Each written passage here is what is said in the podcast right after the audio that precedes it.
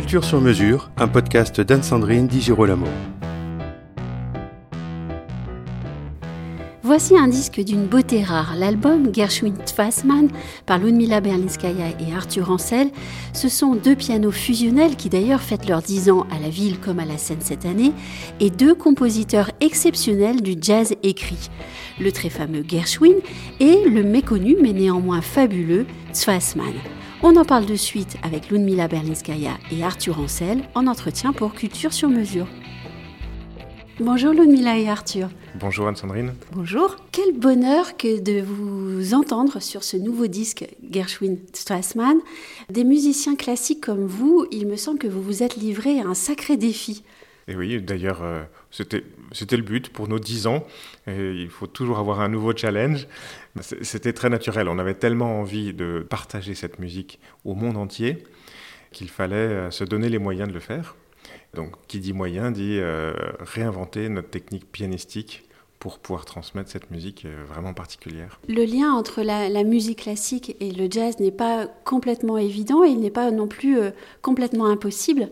Comment est-ce que donc vous avez travaillé votre son et votre style? Oui, mais justement, qu'est-ce que le jazz? Si on considère que, comme on dit aujourd'hui, que Gershwin est un jazzman, en réalité, les, les jazzmen de l'époque, euh, donc euh, noirs américains euh, issus du ragtime, ils avaient que mépris pour Gershwin, parce que c'était pas du tout ça. Mm. il reprenait les harmonies, mais dans, dans, le, ça restait de la musique écrite.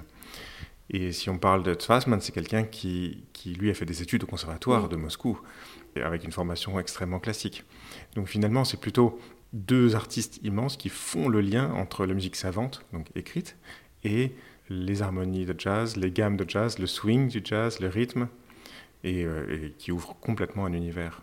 D'ailleurs, un univers que leur enviaient euh, tous les compositeurs classiques de cette époque, qui, rêvaient de, séduire les foules avec ça, mais sans vraiment oser euh, s'y mhm. mettre. Oui, on peut résumer ça avec une expression, on parle de jazz écrit, oui. Gershwin et Fassman. Complètement. Et ce qui est intéressant, c'est que Fassman, lui, est un, un musicien classique qui a bifurqué vers le jazz, euh, aux grandes dames d'ailleurs de, certains de ses professeurs euh, ou, amis. Et, et Gershwin, lui, euh, c'est un autodidacte qui se rêvait compositeur classique. Il est d'ailleurs venu en Europe pour demander conseil aux plus grands compositeurs, y compris Ravel, avec cette fameuse anecdote. Oui.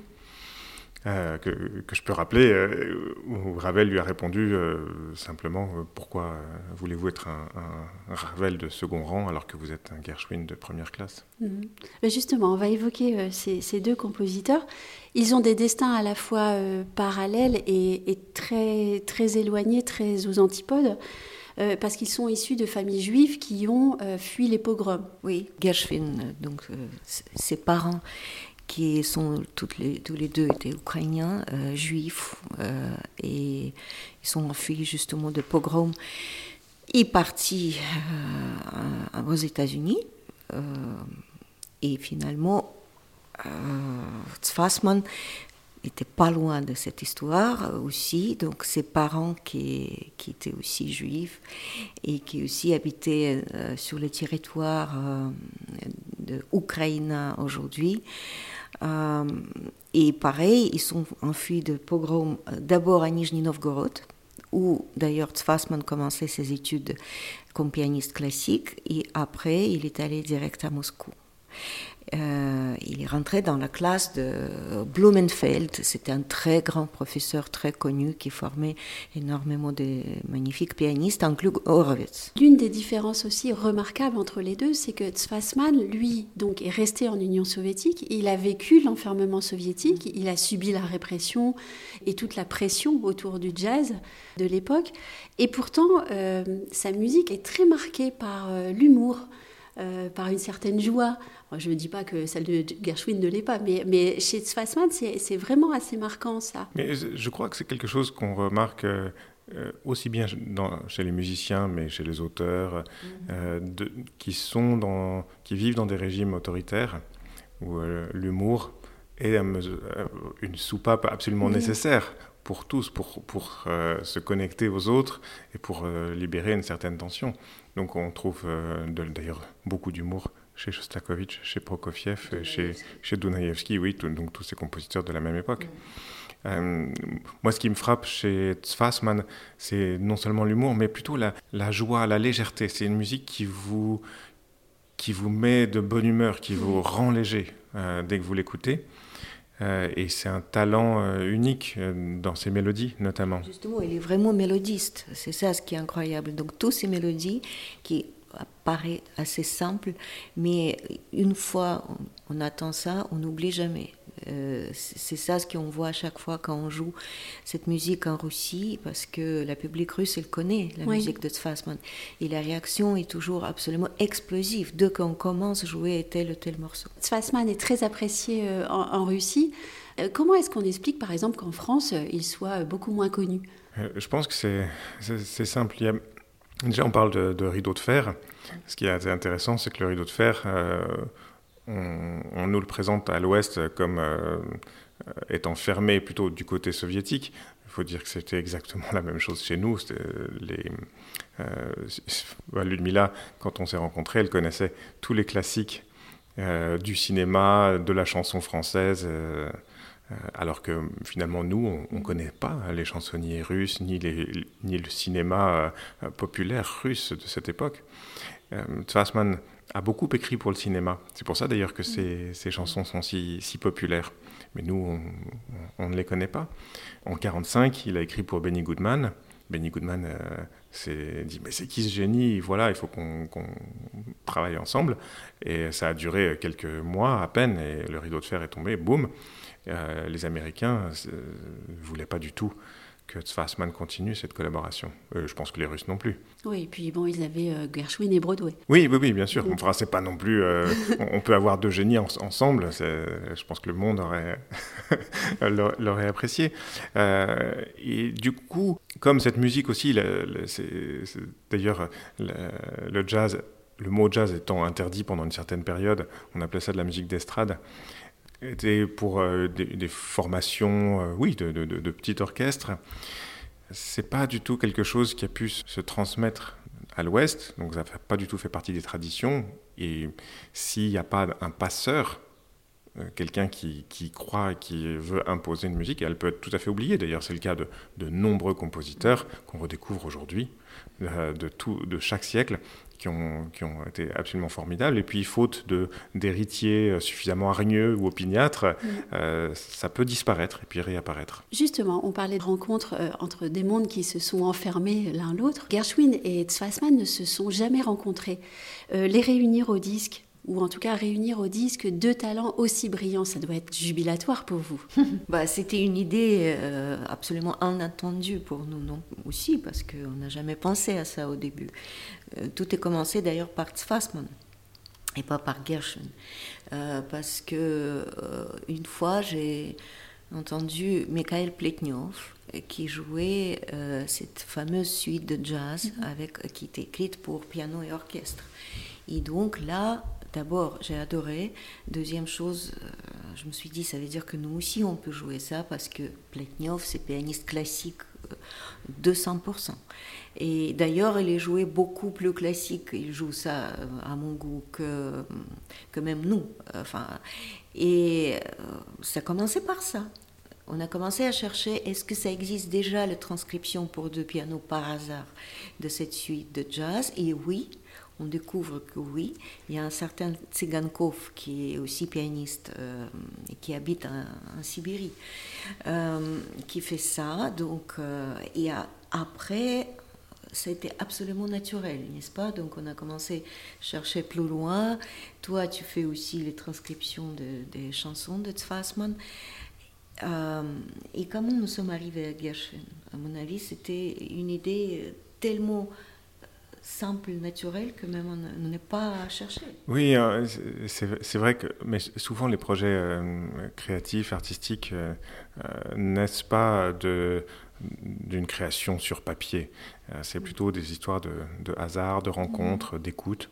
Il se trouve que euh, moi, j'aime beaucoup fouiner euh, sur Internet et puis aussi dans les magasins de partitions, à la flûte de pan. Je passe des heures.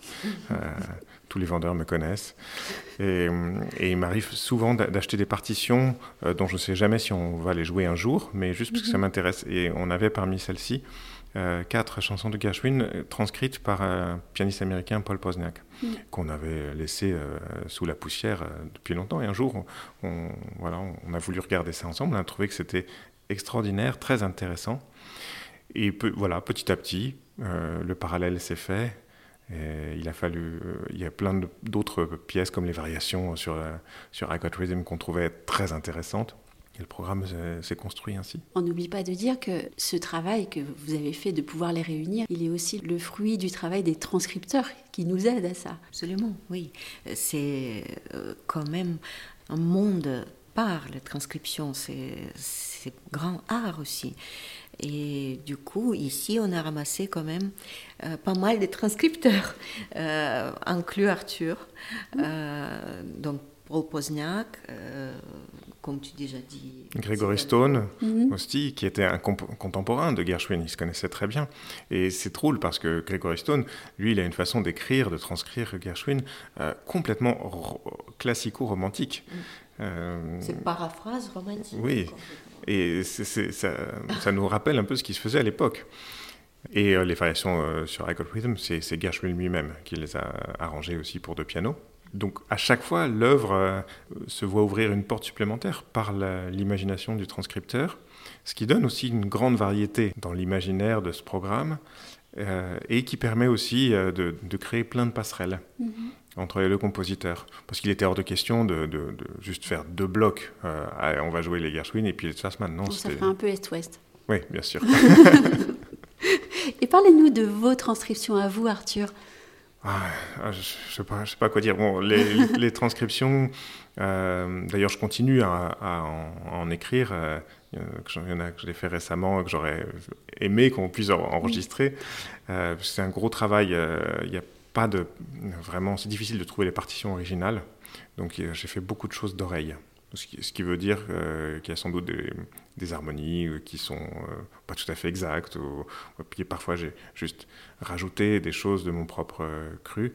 Mais l'idée c'était de retrouver le, le style, l'ambiance de, chaque, de chaque chanson, de chaque pièce, et d'en faire quelque chose de jubilatoire à jouer ensemble. Ah oui, vous aimez bien ce mot jubilatoire finalement.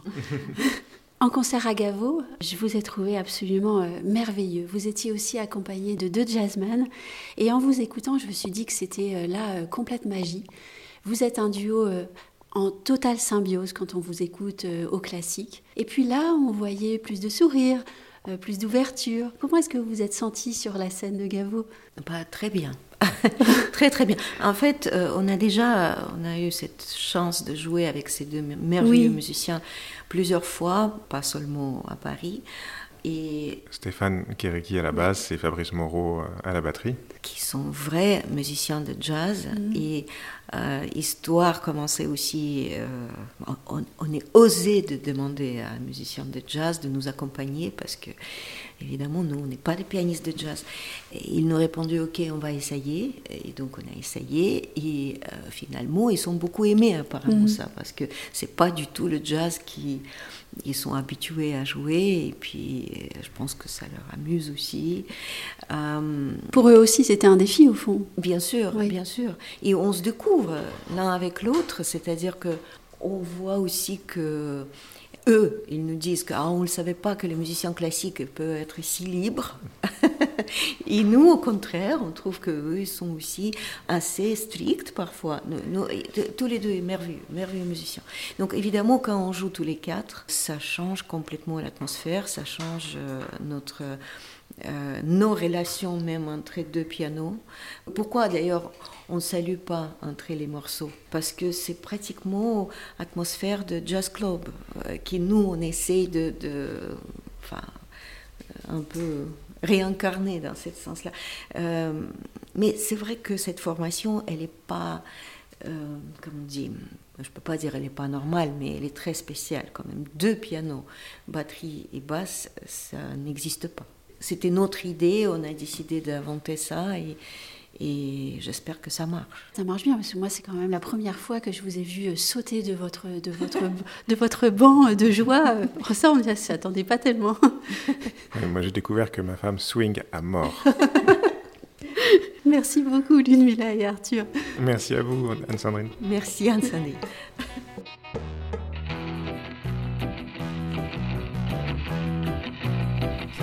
Retrouvez Culture sur mesure avec Anne-Sandrine Di Girolamo et ses invités sur toutes les plateformes de téléchargement ainsi que sur Gangflow.